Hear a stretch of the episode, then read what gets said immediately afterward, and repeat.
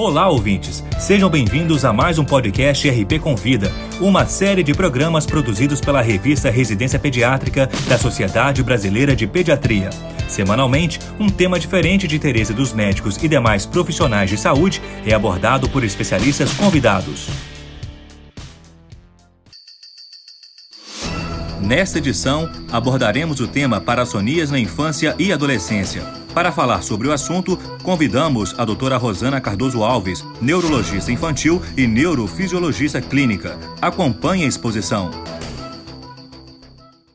Olá, sou Rosana Cardoso Alves, neuropediatra, e vou falar para vocês sobre parassonias na infância e adolescência.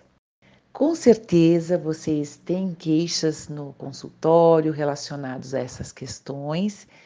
E assim, o mais comum são os transtornos do despertar, que com certeza vocês já viram. São sonambulismo, terror noturno e despertar confusional. É mais sobre eles que eu vou conversar com vocês.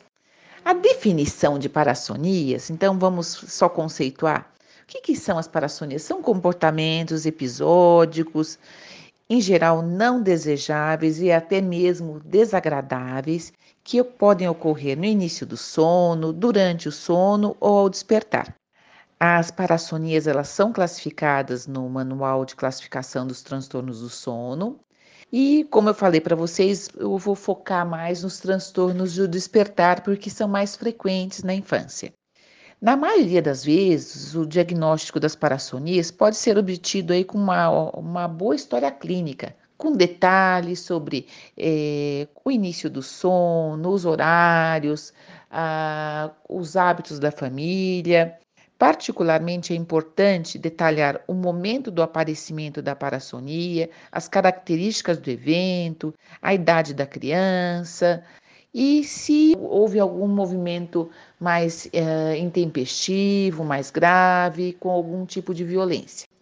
O sonambulismo, que é muito frequente na infância e na adolescência, é, alguns estudos é, revelam até prevalência até de 17%.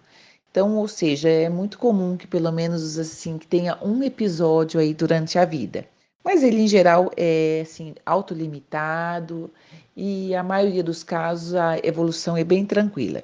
Ele é caracterizado então por um episódio de despertar parcial do sono não REM. Você tem um comportamento motor estereotipado, automático, e na maioria dos casos você tem amnésia total ao evento. Ele ocorre predominantemente no sono de ondas lentas, e pode ter, o clássico é geralmente a criança ela se levanta, ela pode andar um pouco, às vezes senta na cama e dura de poucos minutos, no máximo meia hora. Em geral, os episódios eles apresentam uma tendência de ocorrer uh, no terço inicial da noite, provavelmente por ser um momento em que a gente tem uma maior porcentagem de sono de ondas lentas.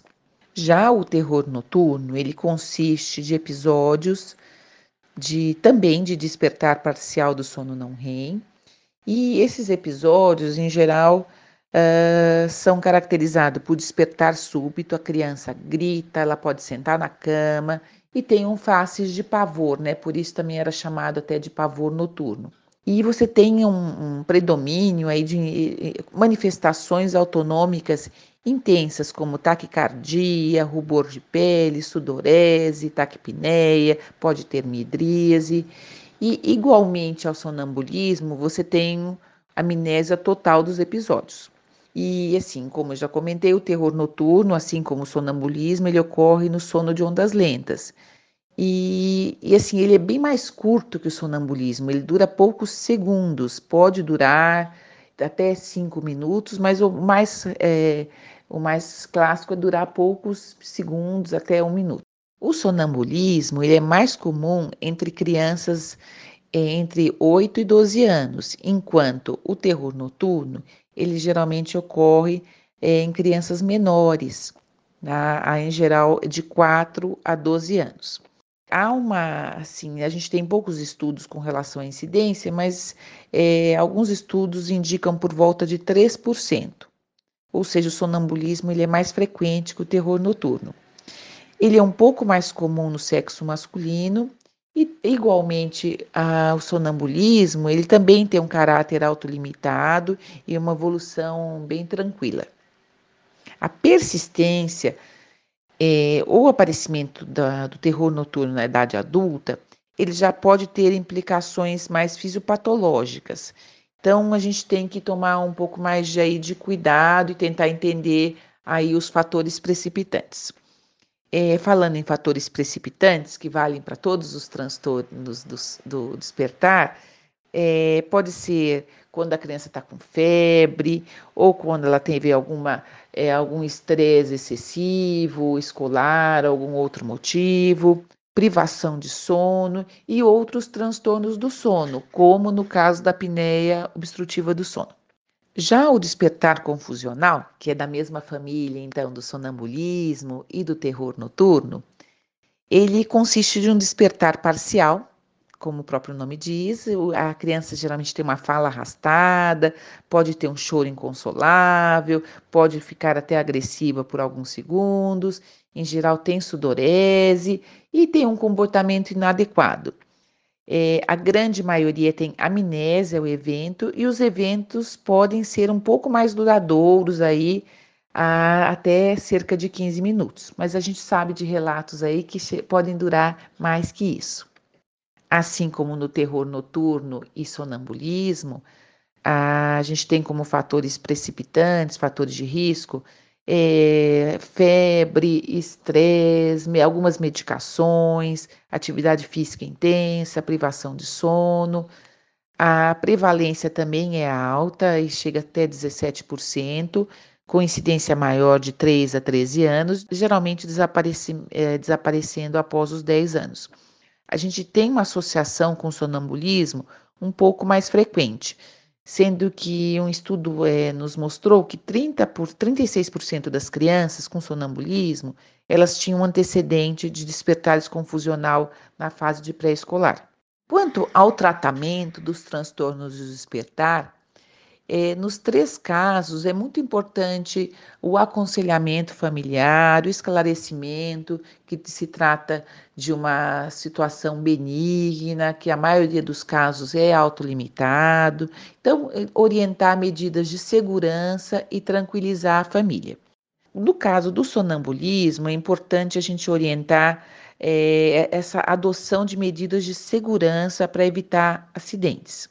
Então, ah, assim, ah, como a criança pode andar pela casa, pode abrir portas, janelas, ela precisa, a família precisa ser orientada a medidas de proteção para evitar que elas se machuquem. Então, sugestão: tranca janelas e portas que possam dar acesso a escadas.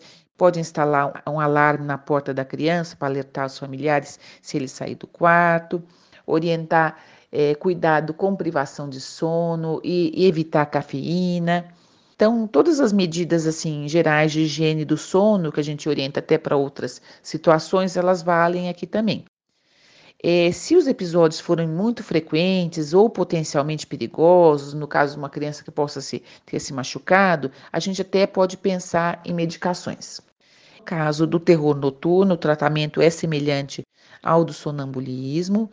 É, a gente, na verdade, a gente se preocupa mais com essa relação de se há algum risco de lesão ou não para a criança. Em poucos casos, a gente entra com medicação. Uh, nos dois casos, tanto no sonambulismo como no terror noturno, uma medicação que pode ser cogitada se os episódios forem muito frequentes é o próprio uso do clonazepam em baixas doses e por curto período de tempo.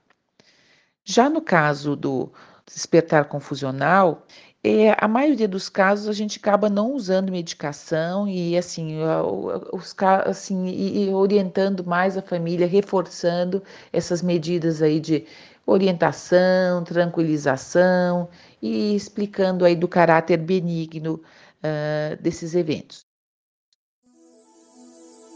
Essa foi a doutora Rosana Cardoso Alves falando sobre parassonias na infância e adolescência. No nosso próximo programa, abordaremos as infecções das vias aéreas superiores. Para ouvir outros podcasts, acesse a página da revista Residência Pediátrica na internet. O endereço é residenciapediatrica.com.br barra mídia barra podcast. Residência Pediátrica, a revista do pediatra.